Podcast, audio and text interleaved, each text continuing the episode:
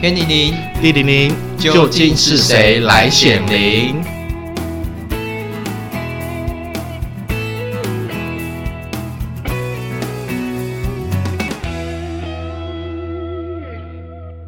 我是马特，我是徐峰。嗨，大家好，大家好。是上次我们就是找了徐峰老师来当特别来宾，然后录了有关就是他出家经验的分享。嗯、上次节目结束之后啊，我就问了徐峰老师：“哎、欸，你有没有照片可以让我看一下？嗯、我还蛮好奇的。”哎，当然有啊。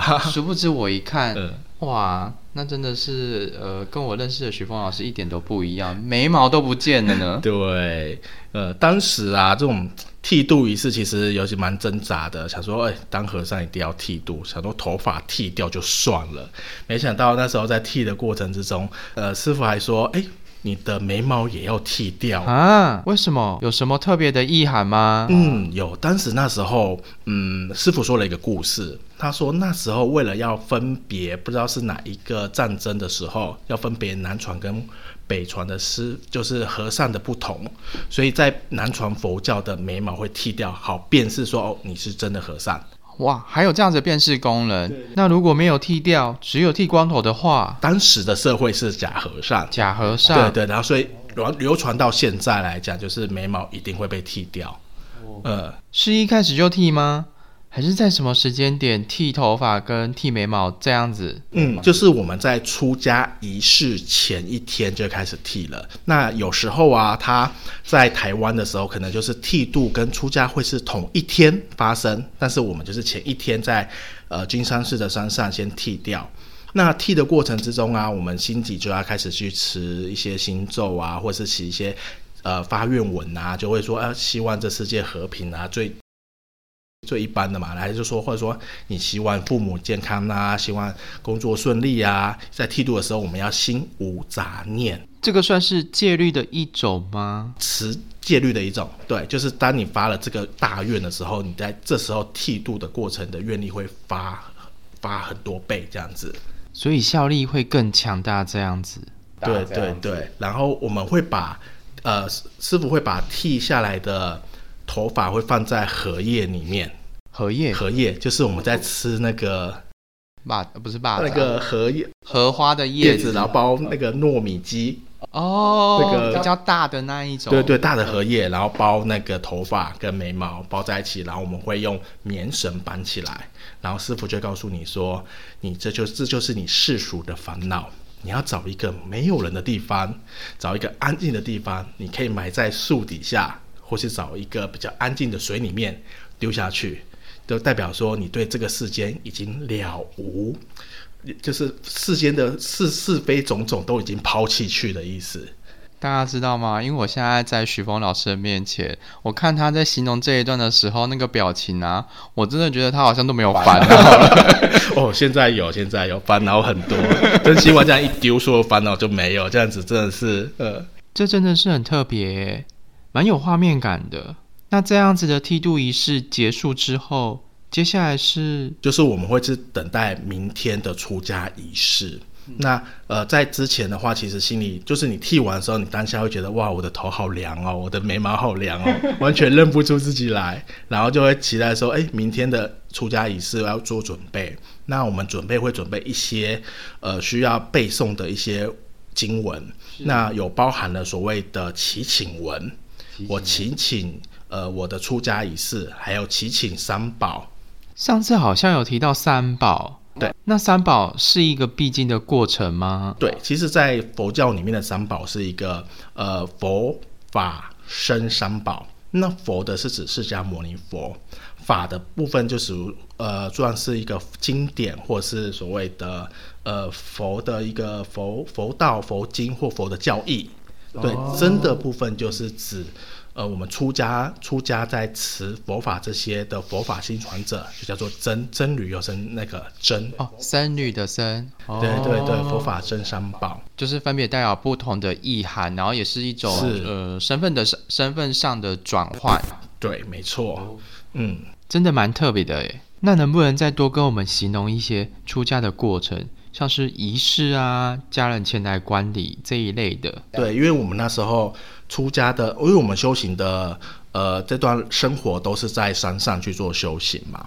然后，因为我们出家仪式很重要的一个阶段，就是跟父母拜别。是。那因为深山中不方便让他们交通比较方便，就是变成是我们下山到市区里面的一间佛院里面去做这个仪式。嗯、那这个仪式啊，就会有很多呃，我们的父母亲、亲朋好友都会来一起参加。嗯。呃，然后一开始的话，我们的穿着会是像一般刚刚呃呃所讲的阿赞的衣服，就是白色衣服。是。然后我们就会拿着一支莲花去绕会场。这个感受就是说，哎，我拿着莲花就出淤泥而不染。当我的心全神贯注于呃莲花之中，然后去觉得身心灵都贡献给呃佛法真三宝，呃，然后这部分呃环视完一周之后，就最重要的一个环节就是刚刚讲的拜别父母了。是，对，那拜别父母，其实那一段我还蛮感动的，因为我以为只有我的爸爸会来。没想到我爸爸妈妈都一起来了。哦，但就是因为这是一个比较盛大的仪式，也是一个非常重要的过程转换。对，然后我们当时就是我就是等于像是跪拜的方式，在父母的前面。跪拜在父母父母前面，然后念一段祈请文。那那段祈请文也是巴利文的一种。那大概翻译成中文就是：呃，我由于我出家的缘故，我曾经向我的父亲、跟我的母亲、还有兄长、跟亲朋好友们跪拜告别。在无尽的轮回之中啊，我们要经历的生死轮回，我们曾经可能有在行为上有不妥的啊，冒犯过各位的啊，或是有不满意的部分，我们为了要清净。为了要圆满，为了要出家人，所以今天我能能证入涅槃，恳请各位请请求他们原谅，就是正在出家剃度的我。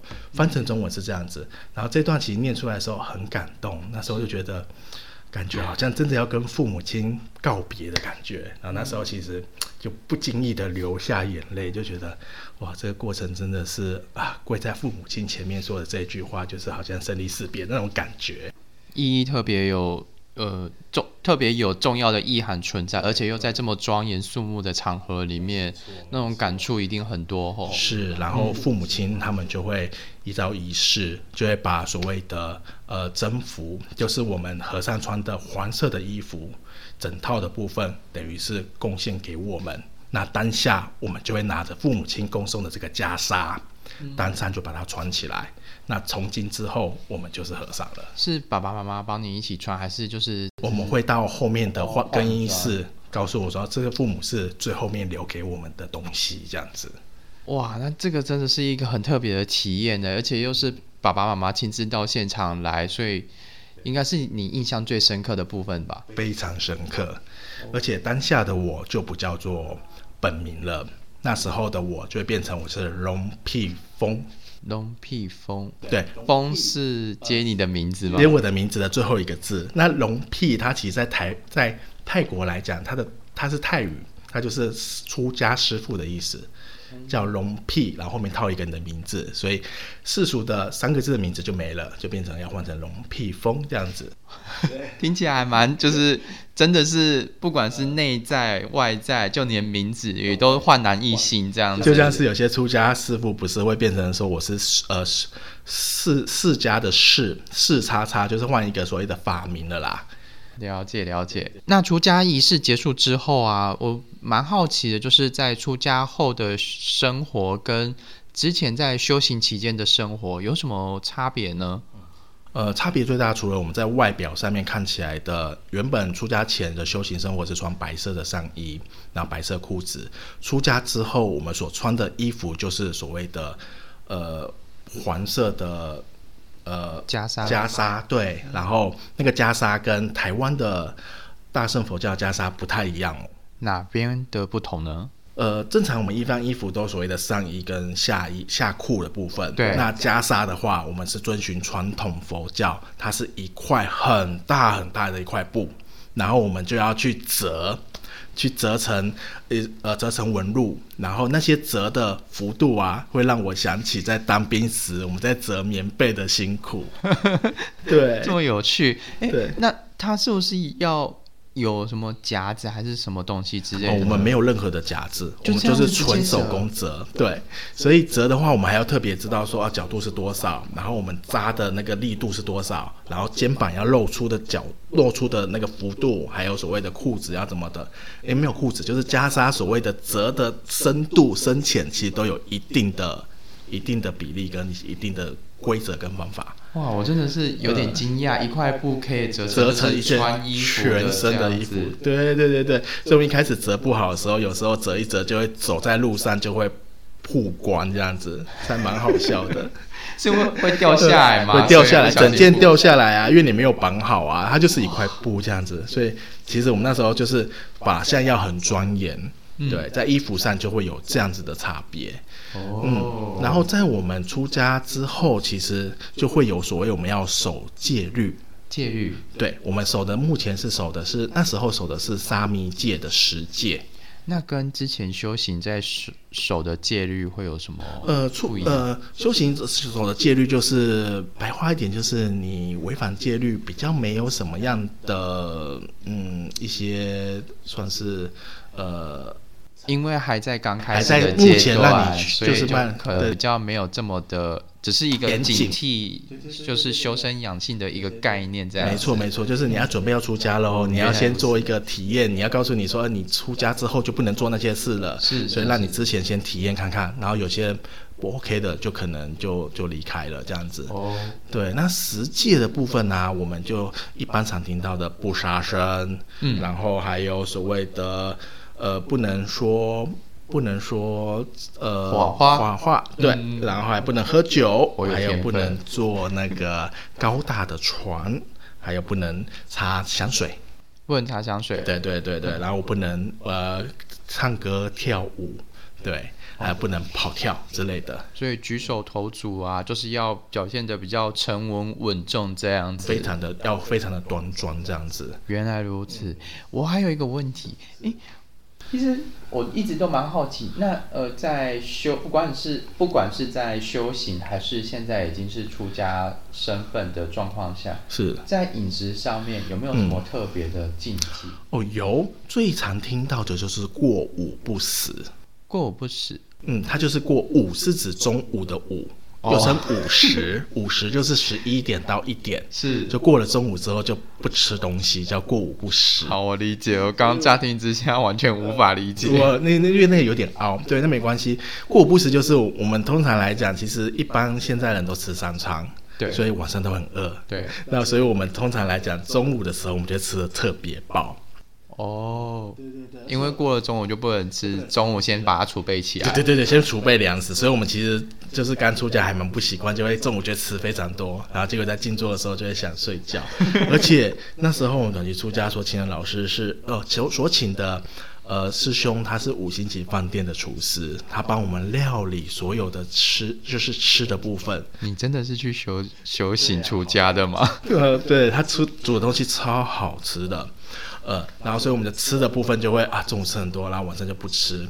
然后过午不食，我们在呃呃所叙述上的食是指吃嘛，可是喝的部分可以哦，还是可以喝东西的哦，喝水、喝饮料也可以，也可以，或者是流质性的都可以。哎，那我有个问题是。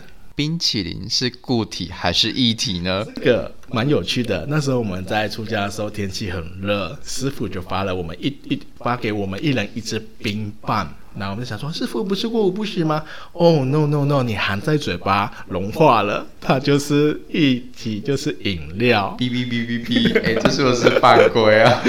对对对，所以吃冰棒算是也可以算是遵守戒律的。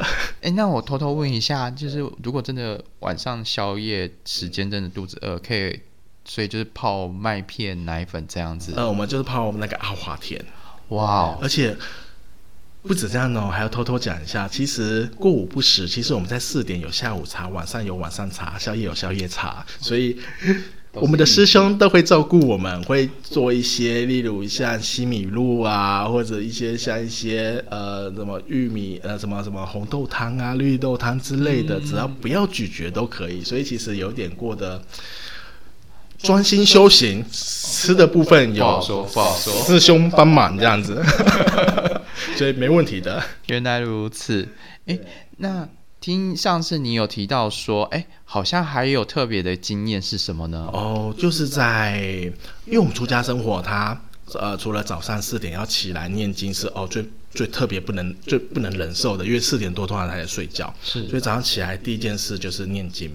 那念经之后之外呢，还有所谓的静坐，那静坐的时间会比较长，它有可能一次会一个小时到两个小时以上。修炼心性，对对对对，而且他们的静坐方式会比较跟我们所常见的一边概念会比较不一样，是说他们的静坐比较不讲究你所做的姿势是怎么样，例如你要双盘或单盘，哦，你手放的位置，或是你心中所要持的咒语是什么。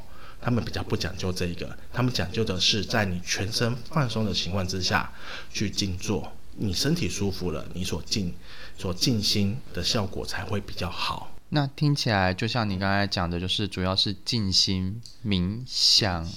对，也有这个部分。对对对对对对对。然后，然后在静心冥想的时候，其实师傅在灵性这一块也有提到一点点的问题，就是说一些特殊的光，或是身体会有抖动，或者是会有不一样的感受时，会有很多的处理方式。呃，那这些处理方式，呃，最常看到的就是画面跟光芒。所以你你。是从那时候开始，就是有引导到这一块灵性的部分。对对对对，那灵性的部分，这个引导的话是会告诉我们说，所看到的一切都是幻象，我们不要去理会它。那后续就会有所谓到入定这个阶段。了解，所以这就是呃，算是一个修行成长的一个灵性过程，呃。灵性成长的修行过程，没错，没错，没错。对，所以，我们除了在一般来讲，就是所谓外在穿着啊，还有所谓的呃早晚课啊，还有所谓的静坐啊，就是出家人的生活。那我们还有一个比较有趣的，就是我们还有托钵。托钵化缘吗？呃，它跟化缘不太一样哦。啊是哦，是差在哪里？差在哪里？就是化缘，它有就是会拿着，我们常看到和尚会拿一个小小的，呃，可能是铜制或是铁制的钵，会到路上去做化缘。嗯。那我们常看到这钵，其实大概就类似像一个，呃，排球大小的小钵。那化缘，它是指说我们和呃，就是出家师傅在跟民众、跟民众或跟人们结缘的时候，那会投币的是金钱。哦。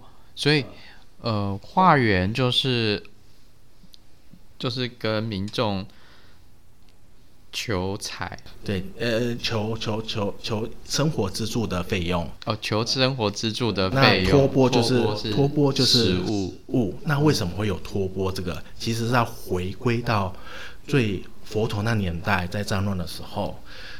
和尚们他们到挨家挨户去做托钵这个动作的时候，他们不会跟当地人要钱财，因为钱财其实是非常珍贵的。那他们在托钵就会希望说，哦，我可能就是希望在食物上能分一点去做分享。实际实际的方面，对对，例如说这家这家这一户啊，可能只剩下了一点点的青菜，或一点点的番薯，或一点点的其他可剩下的东西，那我们就针对那个东西，呃呃。呃，民众愿意给我们，我们就去去使用它。那这个衍生到一个我出家时候的一个问题，就是为什么和尚可以吃肉这件事？所以，呃，是有特别规定，其实是有某些部分的和尚是不可以吃肉，是这样子吗？其实，在大在那个北传佛教，就是我们台湾常见到的，其实是不能吃肉的。那不能吃肉，它其实是，呃呃，忘记是在汉武帝时代那时候，他们皇帝所规定的和尚，因为不杀生，所以禁止他们禁止他们吃肉这个行为。可是就是在释迦牟尼那年代，他们其实战乱，其实只要呃呃一般挨家挨户，他们愿意给你什么，你就得吃什么，不能去挑剔说哦，我在已经食物都很匮乏的情况之下，我还说哎，你不能给我肉哦，这个东西不行。所以其实我们在食材上是不能做选择的。那假如他们今天所供养的是肉，或者是菜或者什么东西，我们都得吃哦。所以其实是以不浪费食物，然后珍惜我托钵托到的内容，然后把它吃掉，所以就不会特别去限定说哦，我不能吃肉，你不要给我肉。对对对对对对，或者吃菜你就给我素食的部分。没错。所以到这一段，我就觉得，哎、嗯，我我得到了我的答案了。原来和尚也是可以吃肉的，但是他的启发点就是在战乱的时候。你要珍惜食物，珍惜你身边所有的，而不是执着于佛法或执着于某件事物而排斥掉这些东西。真的跟我们想象的不一样。一般我们就会觉得，哎，他们的戒律就是不可以吃肉，不可以喝酒。想不到还有这样子一个原因。说实在的，我还就是。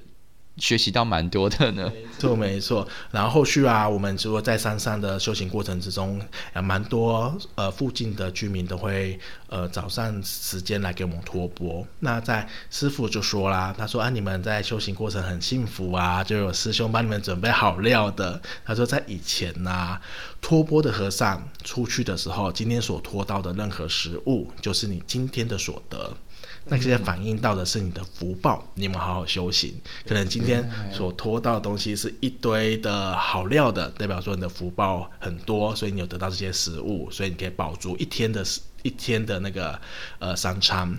那假如你修修行不好，你可能只托钵到一块一块肉的话，那你一天就只能吃那块肉，不能吃其他东西了。哇，那那在你的托钵经验当中，有没有什么特别遇到特别的内容呢？内容哈，呃，除了就我们在山上的时候会有呃附近的一些大哥大姐会过来，就是会来供供养食物之外啊，我们还有最后呃在过程之中，我们还有去一个呃基隆的金山老街去做大型的托钵，就是现在卖鹅肉很有名，对对对对对对对，就就那边。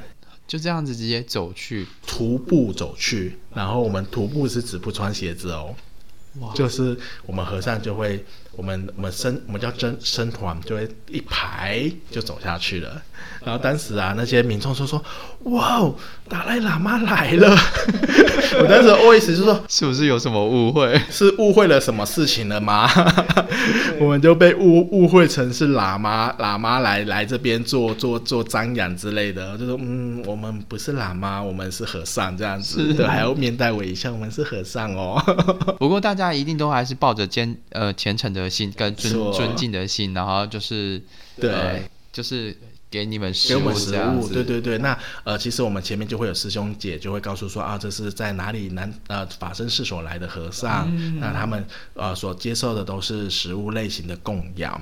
但是有一些比较法喜的一些民众可能不懂这些，就会塞钱给我们。然后当下我们就有点小傻眼，就看到说，嗯，我的饭上面竟然有塞了一个十元硬币，那时候口口口口跟心完全就会不符合了，就是啊，阿弥陀佛，阿弥陀佛啊，可是心里就他他擦擦擦擦后面消音了啦，对 对对，就怎么会有的饭上面会去擦这种东西，其实蛮蛮有趣的，蛮有趣的，就是其实我们的波其实长得不太一样，就跟化缘的时候它就是。呃，篮球，呃，应该说是排球大小的波，是我们常见的波，那是投钱财的。嗯、那假如哪一天你看到像篮球比篮球还要更大的波，那个波其实是投食物的，供养食物的。哇，这真的是很大的差别，所以大家大家也可以在路上就是稍微观察一下，就是看它波的大小，然后就可以大概猜到说，诶，它是哪一种类型这样。对，或者你也可以直接问说，诶，和尚你接受，应该说，诶，师傅您接受的是什么样的供养方式呢？也直接问他们，他们也都可以跟你说。好，我学习到这要叫做什么样的供养方式。对对对对对对，因为所有的供养方式其实都是呃诱发起我们内心的一个善念，对于佛法真的一个尊，就是一个尊重，也是对宗教的一个所谓的呃虔诚的心去供养佛法生三宝这样子。好，那在了解到就是从你出家前到正式出家后，中间还有经过一些修行啊，包括就是现在就是之前去托钵的一些经验，嗯、那。您，我记得好像一开始是说，这是要稍稍微是为期两个礼拜的一个短期出家。